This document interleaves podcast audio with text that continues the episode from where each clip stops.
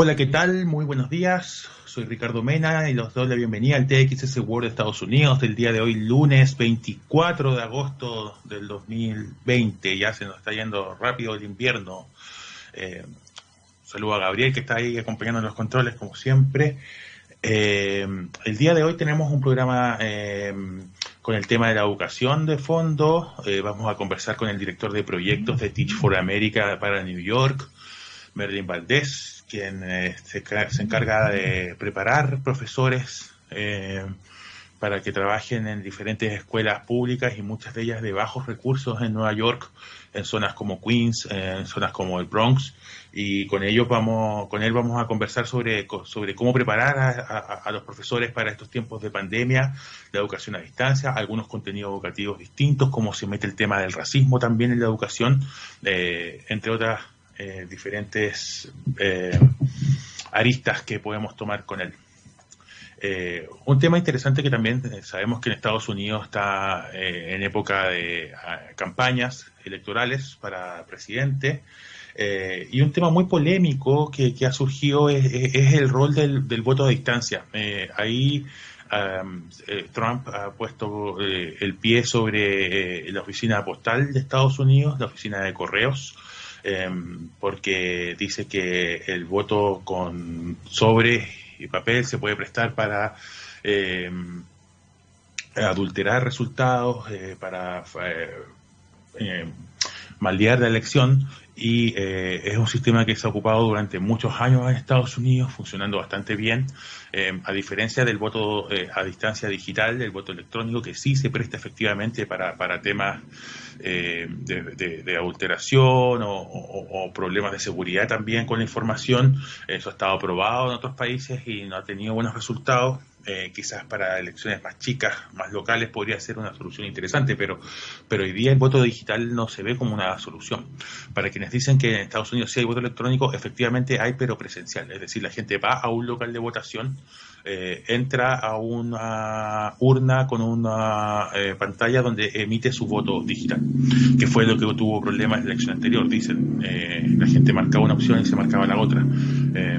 por lo tanto, también hay muchas dudas al respecto. En ese sentido, eh, lo análogo da más confianza que lo digital a mucha gente y es un tema para discutir, sobre todo para, para Chile tener en consideración eh, por la cantidad de elecciones que se vienen eh, en, los próximos meses. Así que el tema digital ahí sobre el voto electrónico una discusión que hay que dar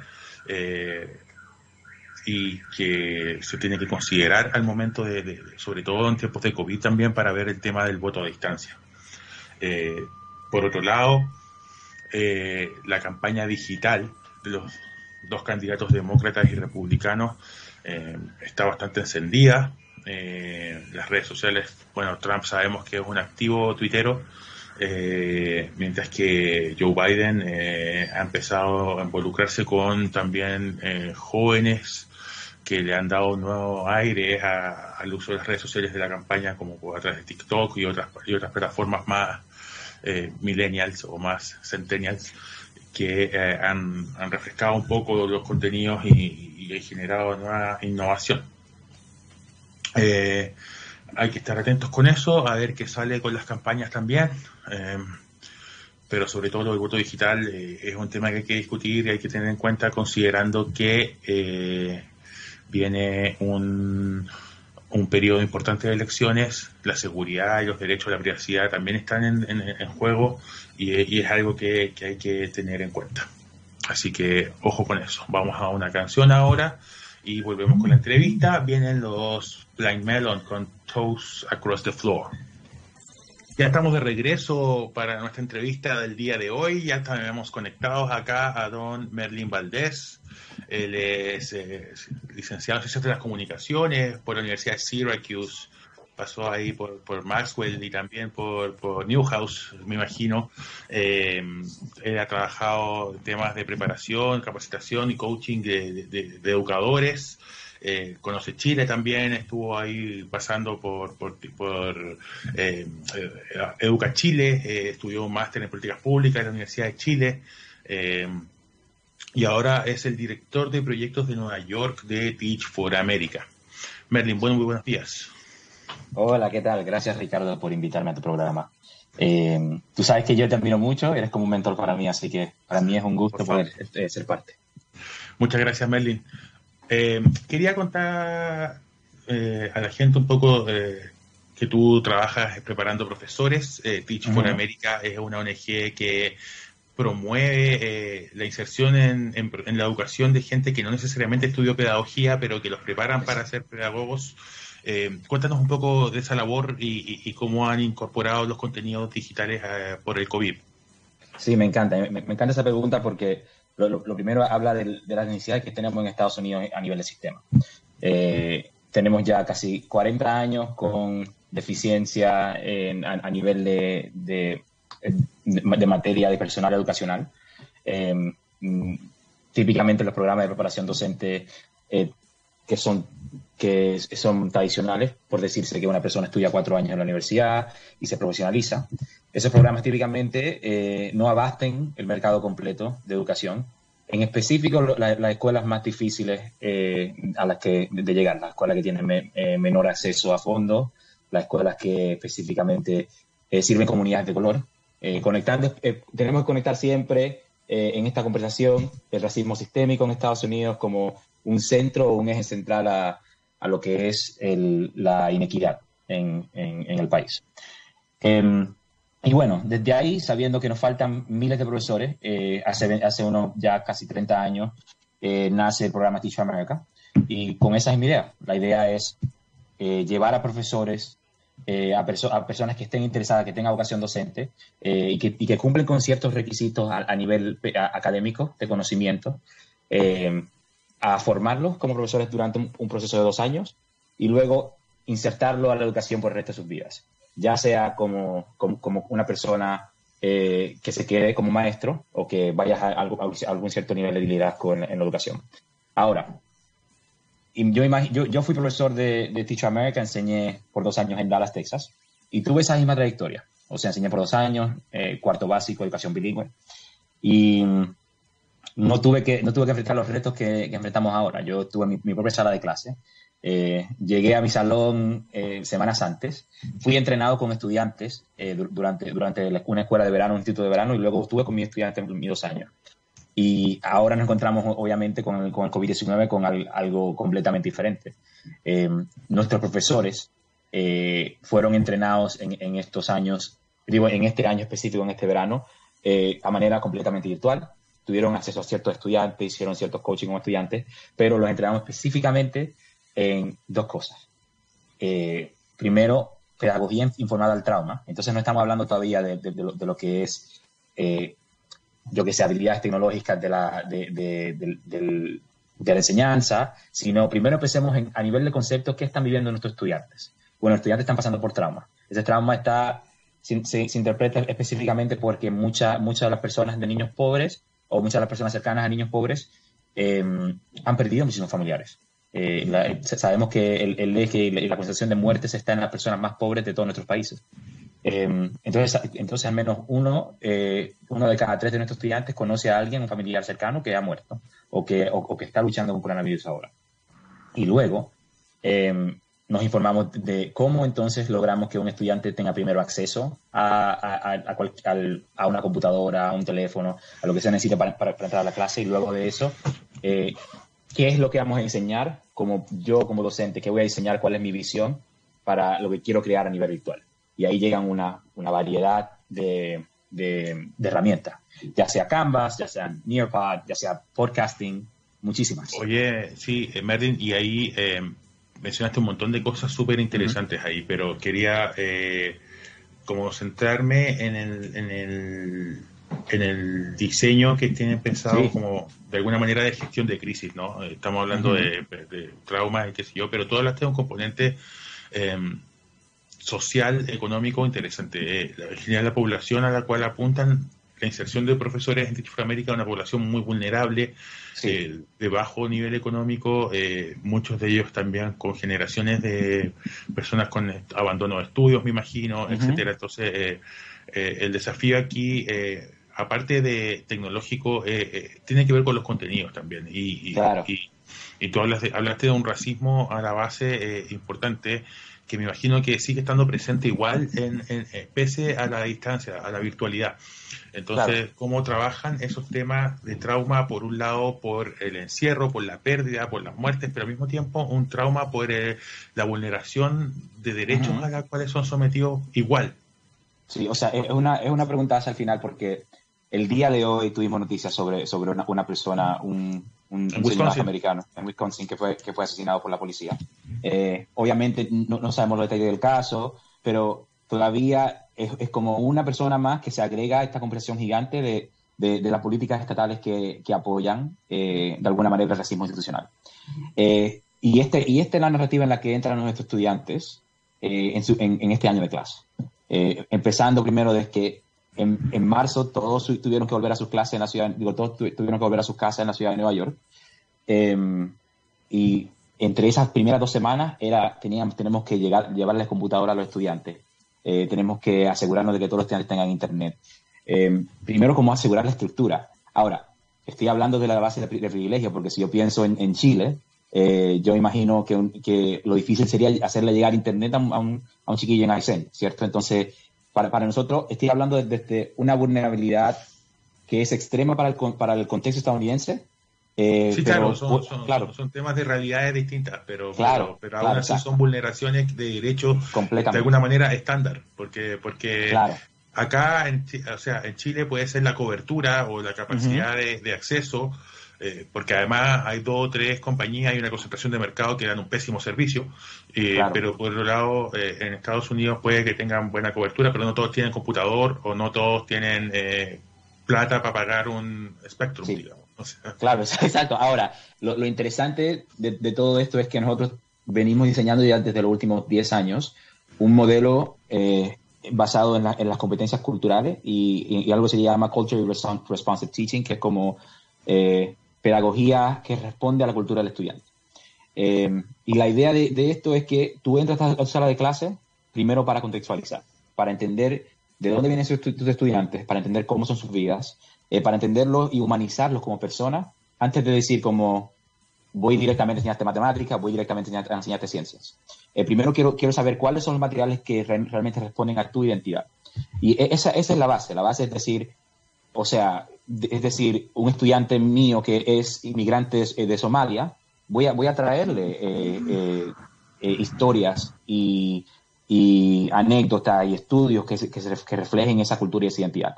De la misma manera que, mis profesores también que en, high school sabían que yo era dominicano y me traían de todo, me traían juegos relacionados con el béisbol, me, me, ayudaban a hacer como hacer estudios sociales que, que, conectaban a mi país con los Estados Unidos esta, esta es la base primera que, nosotros entrenamos a nuestros profesores.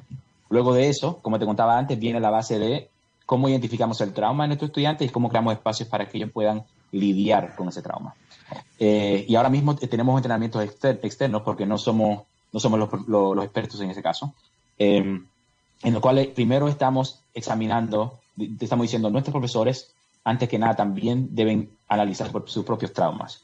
Cuáles son, cuáles son las cosas que ellos han vivido eh, como seres humanos durante durante estos últimos meses eh, y qué los lleva a esta decisión ahora mismo y cuál es su visión para sus estudiantes desde entonces.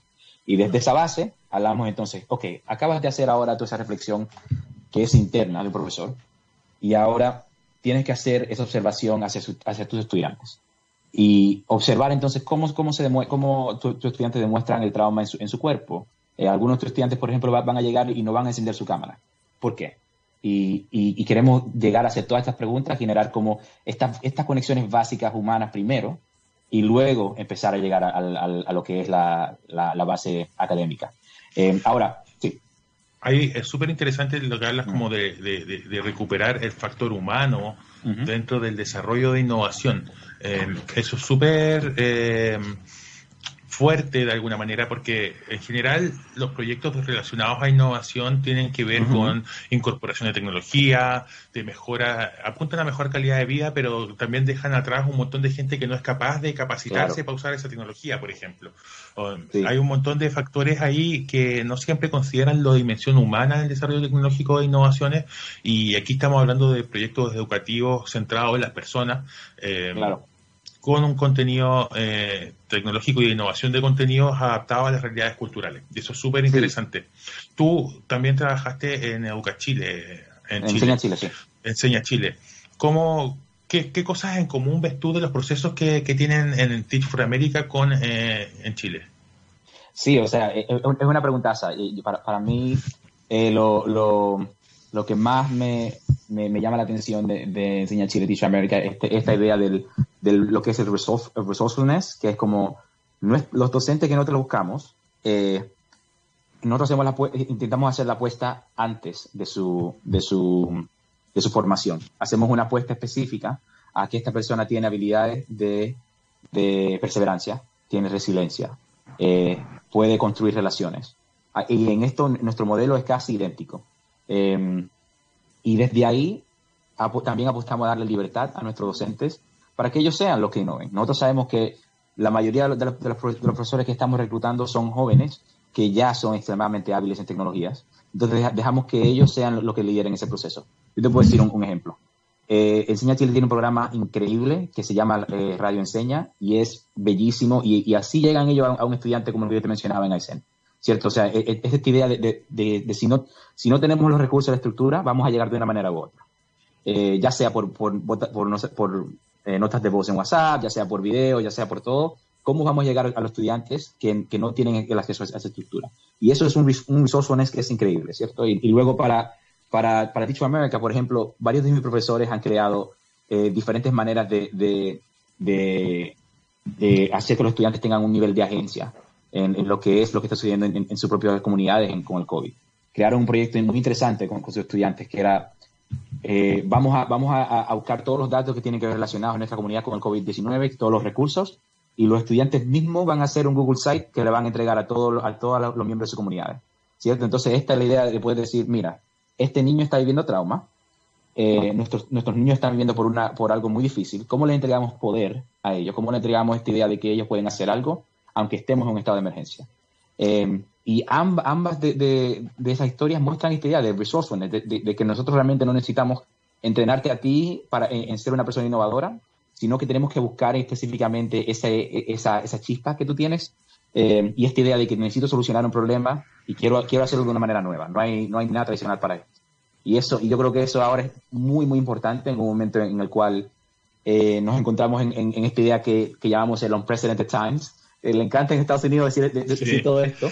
Eh, y, y, para ese tipo de unprecedented times también necesitamos eh, habilidades que, no, que, no, que, son innovadoras, que son nuevas, que son unprecedented también. y, esa, y yo creo que es la idea del modelo, del modelo de, reclutamiento. ahora, este modelo es bien fuerte, así que me, encantaría darte detalle todo lo que implica, pero para, para ambos, para ambas organizaciones, nosotros vamos, evaluamos más que nada el, la, personalidad en práctica. O sea, tenemos un día completo de, de, entrevista en el cual eh, buscamos ciertas habilidades, vemos, vemos esa cierta chispa, esa, cierta innovación y esa, y esa manera de buscar eh, solucionar el problema en, en, esos profesores. Ahora, eh, la recepción de la comunidad de estos ah. profesores, porque ellos llegan a escuelas vulnerables por lo general, eh, sectores complejos. Ahí en Nueva York tiene zonas complicadas, en el Bronx, en Queens. Em, eh, una cosa es la preparación que ustedes le hacen a, los profesores para trabajar en el aula o virtualmente hoy día con los profesores, pero también hay está la dimensión de, hacia dónde los mandan, digamos, hacia dónde llegan. En general la recepción de esta escuela eh, eh, es, positiva o tratan de, mantener esa cultura que ellos tienen en las propias escuelas. Muchas de escuelas, al igual que en Chile, como que no promueven el desarrollo de los estudiantes, sino que los, preparan para quedarse eh, dignamente, digamos, en su condición. claro. ¿Qué, pasa ahí con, las escuelas mismas que reciben a estos profesores? qué, qué impactos tienen?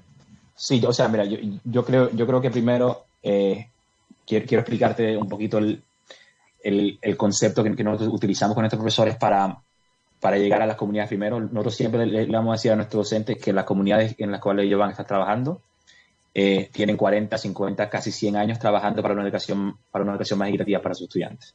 O sea, ellos no van a ir a, a, crear el nuevo sistema de educación y justicia, ellos van realmente a adherirse a una, a una, una lucha que tiene años pasando en sus comunidades. Eh, y desde ahí, entonces nosotros empezamos a hacer este reframing de lo, de lo que es eh, la mentalidad que tenemos eh, sobre nuestras comunidades, ¿cierto? Nosotros, sabemos que nuestras comunidades siempre han estado trabajando para esto y ahora sabemos que estamos, vamos a, adentrarnos a un grupo de personas que son hábiles, capaces y conocen. Entonces, desde ahí, lo, que termina sucediendo es que nuestros profesores se, quedan en esas comunidades. Eh, pasan dos años, pasan tres, pasan cinco, y, un profesor se convierte en un director, un profesor sigue, sigue enseñando en, en, esa sala de clase. Eh, muchos de, nuestros profesores, yo por ejemplo te puedo decir ahora que tengo un colegio en, el Bronx, que yo vivía frente a este colegio y tengo como una historia muy, muy, muy cercana a este colegio. Eh, y yo tenía 23 profesores en, ese colegio y, y, ahora me quedan 18. O sea, después de dos años, la gran mayoría de esos profesores se han quedado ahí y saben que ese es el lugar al, cual ellos quieren seguir sirviendo, pero tiene, tiene que ver con que no es que ellos se ven imprescindibles para este colegio, sino que ellos se, se sienten adheridos a esa nueva comunidad. Yo creo que eso es lo que nosotros queremos. Ahora, a nivel de impacto, eh, cada, cada, comunidad educativa tiene, su propio nivel, tiene su, su medida de impacto. Eh, eh, yo, tengo por, yo tengo en este momento unas dos escuelas, seis de ellas son nuevas de este año, tenía seis del año pasado. y en, esas esos seis, colegios, los directores mismos son los que, los que avalan por esos profesores eh, lo, que dicen, oye, necesitamos más profesores, eh, necesitamos más personas como esta para, para que entren en nuestro, nuestro modelo. Eh, y a nivel académico, los, los, lo que le llaman los graduation rates aquí, que, que son los índices de, de graduación de, de, high school, han subido en un 50% en, una de las primeras escuelas que, que, tenemos. Entonces, o sea, empezamos en, en, en 50%, vamos por 5% ahora, y, y, y, los estudiantes van, van a seguir ahora graduándose con, eh, con, con, más números, pero nosotros, nosotros decimos siempre que eso no es específicamente porque nuestros profesores, porque los profesores de Teach America están ahí, sino por la comunidad que se ha creado ahora que llegaron estos profesores y que, y que tenemos un grupo que realmente se, se adhiere a esta comunidad. Eh, siempre siempre nos, vamos por el camino de, de, que nosotros no somos la, la llave para arreglar la educación, pero nosotros queremos agregar más comunidad, queremos agregar más recursos de capital humano, queremos agregar más mentes diferentes trabajando en la educación eh, más allá de que, de, que hay algo específico que, queremos resolver, necesitamos la más mente, lo más diversa para resolver la multidimensionalidad que tiene los problemas de la educación. Esta idea, del, perdón, e, esta idea de la solución adaptativa al problema perverso eh, e, es lo que queremos resolver nosotros. ¿Y cómo es la relación con, con la contraparte pública, eh, con el, Departamento de Educación de, de, la, de la Gobernación, me imagino, no, no, el Ministerio de Educación, pero gobernador ahí eh, pone su tema educativo también, porque son escuelas públicas al fin y al cabo, me imagino que, que, desde el, gobierno federal o desde el Estado se quieren mantener ciertos criterios también y, hay una conversación ahí que hacer con, con ellos respecto a los contenidos y todo eso. ¿Cómo, cómo se trabaja eso? Claro, mira, te, cuento que desde el inicio nosotros sabemos que no, no hay abasto a nivel público eh, de, docentes. O sea, no, no, no tenemos suficiente docente, así que el, el, el, gobierno, por ejemplo, de, la ciudad de Nueva York nos, ve como un gran aliado. Eh, nosotros tenemos aquí el grupo más grande de docentes, 500 docentes, eh, en, en, este cohort específicamente. aunque las cosas han cambiado este año, por ejemplo. El, el, en, en, todos los años siempre ha sido así, siempre ha sido algo muy cercano eh, tenemos un contrato directo con el NYDOE y, y, nosotros entregamos cierto número de profesores de acuerdo a, lo que los colegios piden. Eh, lo que terminó sucediendo este año es que por el, por el coronavirus eh, y por los cortes que, se han hecho a nivel presupuestario, tenemos, o, sea, el, tuvimos que cerrar, tenemos que pausar la relación. Entonces tenemos unos, unos 20 profesores que todavía no tienen un colegio y tenemos directores de, de, colegios públicos que, me llaman, al menos a mí me han llamado cinco, cinco de mis directores pidiéndome profesores, pero no tenemos la, habilidad, eh, o sea, la, oficina central de, educación en esta, la ciudad de Nueva York no nos permite empezar a, a hacer los procesos de reclutamiento dentro de la DOI. Eh, así que ha sido, ha sido como una, algo muy interesante porque también aquí hay una, hay una base que realmente ya aquí yo, yo me permito hablar desde la opinión. Em, tenemos un, una unión, lo que está, eh, bueno, ¿cómo, se dice? ¿Cómo se el, el, union, cierto? Tenemos, tenemos sindicato. un sindicato, exacto, un sindicato de profesores muy potente, como supongo que lo hay en Chile y como supongo que lo hay en muchos países de América Latina. Eh, este sindicato, dado lo que ha pasado con COVID, eh, también ha abogado mucho porque se protejan los, empleos de, los, docentes que ya están. Eh, y que primero se utilice esta base de docentes registrados tradicionalmente eh, para abastecer los colegios y luego se utiliza, se utiliza Teach America. Y, eso ha causado un poquito de, fricción porque como quiera, la base de profesores que está en el sindicato no, no quiere ir a estos colegios tampoco. Entonces, no estamos abasteciendo como quiera. Eh, y, aquí estamos ahora mismo como en una lucha que es semipolítica, de tratar de, definir nuestra, nuestra, nuestra relación, pero no, no, tenemos, no tenemos duda de que, de, que las cosas van a salir bien porque, por, el, por el, el volumen de profesores que entregamos al, al, al, sistema. Y de la misma manera también tenemos un, un, sistema de colegios subvencionados que no son completamente públicos, que, que pueden reclutar profesores y, eso, y los charters y, ellos, están creciendo de manera, eh, eh, o sea, con, eh, en exponentes gigantes aquí en Nueva York y, con, ellos también estamos creciendo, creciendo nosotros. Ahora, la idea es, que nosotros queremos servir a ambos, a ambos campos. Marlene, y para ir terminando, ¿te parece a ti que el cambio tecnológico o la priorización del uso de herramientas tecnológicas para generar prácticamente educación a distancia, porque eso es lo que se estaba instalando hoy día eh, a nivel primario, secundario, eh, universitario, en todas partes, lo que se está instalando educación a distancia. ¿Tú crees que eso eh, afecta muy fuertemente la calidad de la educación que se recibe? La modificación de contenidos, etcétera? O sea, yo, te, puedo decir que, nosotros estamos atrasados al principio. Mucho antes de COVID, nosotros debimos haber, o sea, nuestros estudiantes a nivel en el, sistema público deberían estar estudiando, estudiando JavaScript, ¿me entiendes? Deberían estar estudiando JavaScript, deberían estar estudiando eh, modelos estadísticos, deberían saber cómo usar Excel, deberían saber C+, o yo qué sé, ¿me entiendes? Como deberían saber Python. Eh, nosotros deberíamos haber eh, estado enseñando a los estudiantes las, las, herramientas que realmente van a ser del futuro eh, así que nosotros entramos atrasados al, sistema de, COVID. Eh, yo te puedo contar que en colegios que, en colegios que, tienen, que son más adinerados, eh, tú vas a encontrar estudiantes aprendiendo Python. Tú vas a encontrar a, chicos de high school entrando a, aplicando a, programas de Google, ¿entiendes? Porque, porque es, esa base, esa estructura ya está. Ahora, lo que nosotros tenemos que hacer es echar para atrás y, decir, y decir que no solamente es la falta de tecnología que afecta a nuestros estudiantes pobres, es el trauma también, entonces nosotros, tenemos que generar eso.